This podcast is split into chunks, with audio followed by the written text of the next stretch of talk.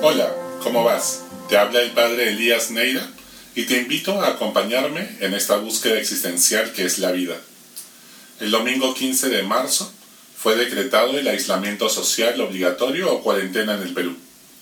Muchos, de manera poco racional, corrieron a abastecerse de papel higiénico y otros fueron a comprar alimentos de primera necesidad. Sálvese quien pueda.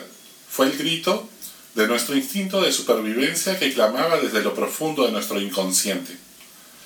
A muchos les ha costado entender que de una pandemia o salimos juntos o no salimos, y que mi salud pasa por la salud de los demás, comenzando por mi familia, por quien, con quienes vivo, y también por la población en general. No cabe duda que nos hemos convertido en una sociedad cada vez más individualista.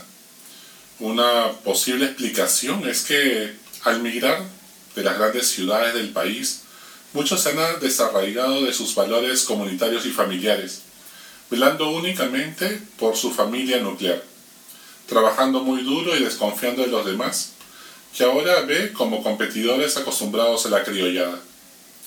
Nos hemos vuelto tan individualistas que ya no juntamos a los amigos para jugar una pichanga de fulbito, sino que corremos o vamos al gimnasio solos. Ya no aprendemos a negociar con los demás tripulantes del auto para decidir qué música escuchar y cantar el coro todos juntos, sino que ahora cada uno se pone sus audífonos directo a su Spotify personalizado. Antes todos conocíamos a los vecinos del edificio del vecindario y nos juntábamos a timbiar o a tomar un lonchecito. Ahora, si conozco a los vecinos del edificio es meramente para coordinar temas administrativos. En el mundo laboral, la mayoría de personas ya no se identifican con una empresa y trabajan en ella gran parte de su vida, sino que cada cual es su propia marca personal. Ya no se pregunta a alguien dónde trabajas, sino ahora en dónde estás trabajando. Siempre seguirá vigente la frase ¿en qué momento se jodió el Perú? Sin embargo, la pandemia que ha provocado esta crisis humanitaria podría ser la respuesta a otra pregunta más importante. ¿Cuándo en el Perú nos vamos a dejar de joder unos a otros? Ojalá que la respuesta sea en esta pandemia y disculpen los términos que me permito por parafrasear a Zabalita, el personaje de la novela Conversación en la Catedral de Mario Vargas Llosa. Ese individualismo está acompañado por el consumismo, que se ha reflejado en que nuestros principales espacios públicos no son los parques ni los museos, sino los centros comerciales. Nos comprendemos más como consumidores que como ciudadanos, mucho menos como personas. Todo es usar y tirar, nada dura para siempre. Nada se parcha o remienda. Ni siquiera las amistades. Lo que hacemos con las cosas, lo hacemos con las personas también. Es más fácil bloquear a un antiguo amigo en mis redes sociales por resentimiento que perdonar. Como quien usa y desecha una bolsa de plástico. De todo esto trata el Evangelio de hoy. Dice así, al desembarcar, vio Jesús a la gente, le dio lástima y curó a los enfermos. Como se hizo tarde, se acercaron los discípulos a decirle, estamos en despoblado y es muy tarde. Despida a la multitud para que vayan a las aldeas y se compren de comer. Jesús les replicó, no hace falta que vayan, denles ustedes de comer. Ellos le dijeron, si aquí no tenemos más que cinco panes y dos peces? Les dijo, tráiganlo. Mandó a la gente que se recostara en la hierba, y tomando los cinco panes y los dos peces, alzó la mirada al cielo, pronunció la bendición, partió los panes y se los dio a sus discípulos. Los discípulos se los dieron a la gente. Comieron todos hasta quedar satisfechos y recogieron dos cestos llenos de sobras. Comieron unos cinco mil hombres. Jesús ha venido a salvar a todo el ser humano de manera integral. En el pasaje vemos cómo los discípulos quieren desentenderse de atender a la gente. a los que no son de mi grupo íntimo de discípulos, los que no son de mi familia. Que vaya cada uno a comprarse su comida, sálvese quien pueda. ¿Acaso no nos ha pasado esto en esta pandemia? Pero Jesús los anima a salir de su individualismo y asumir la responsabilidad. Denles ustedes de comer.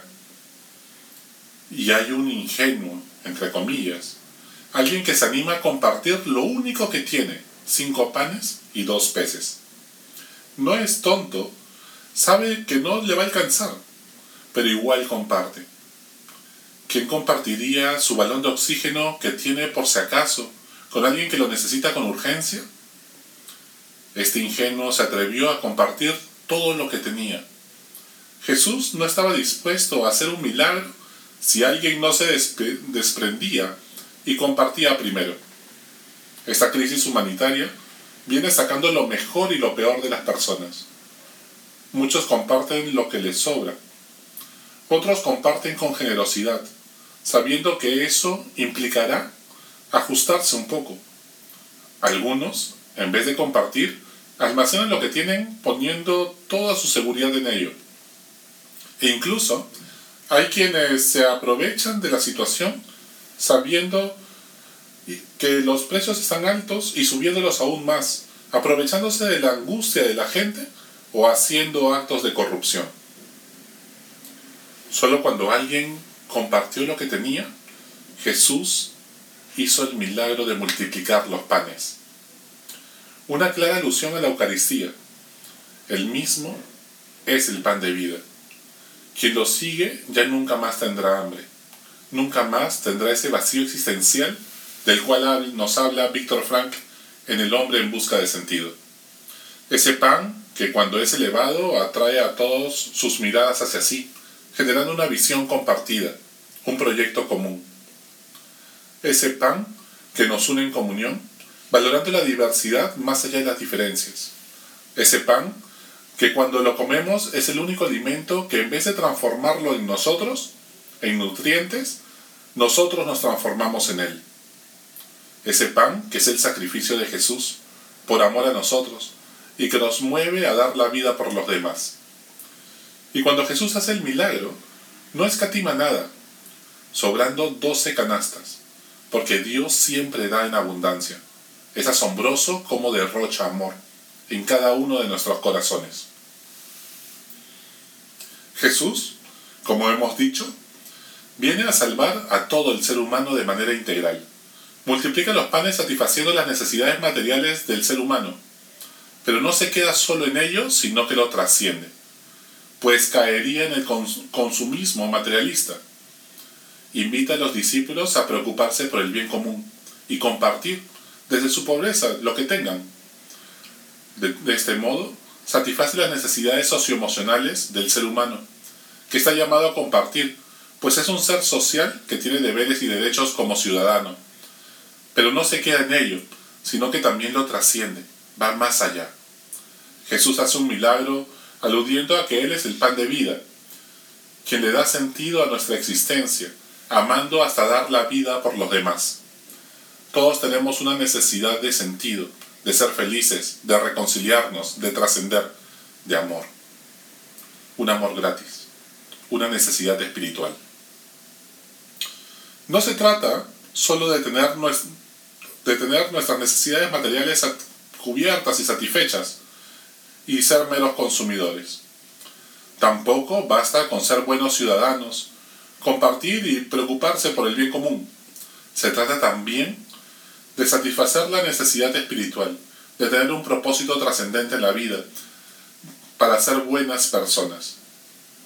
Salvar a todo el ser humano es no quedarse en el materialismo, ni en el sentimentalismo, ni en el espiritualismo, de meditar solo para aliviarte del estrés y hacerte sentir bien con tu conciencia cuando las personas alrededor pueden estar sufriendo, porque solo las personas son buenas cuando aman, no como hombres, sino que aman como Dios. Hasta la próxima, sigue buscando que Él te encontrará.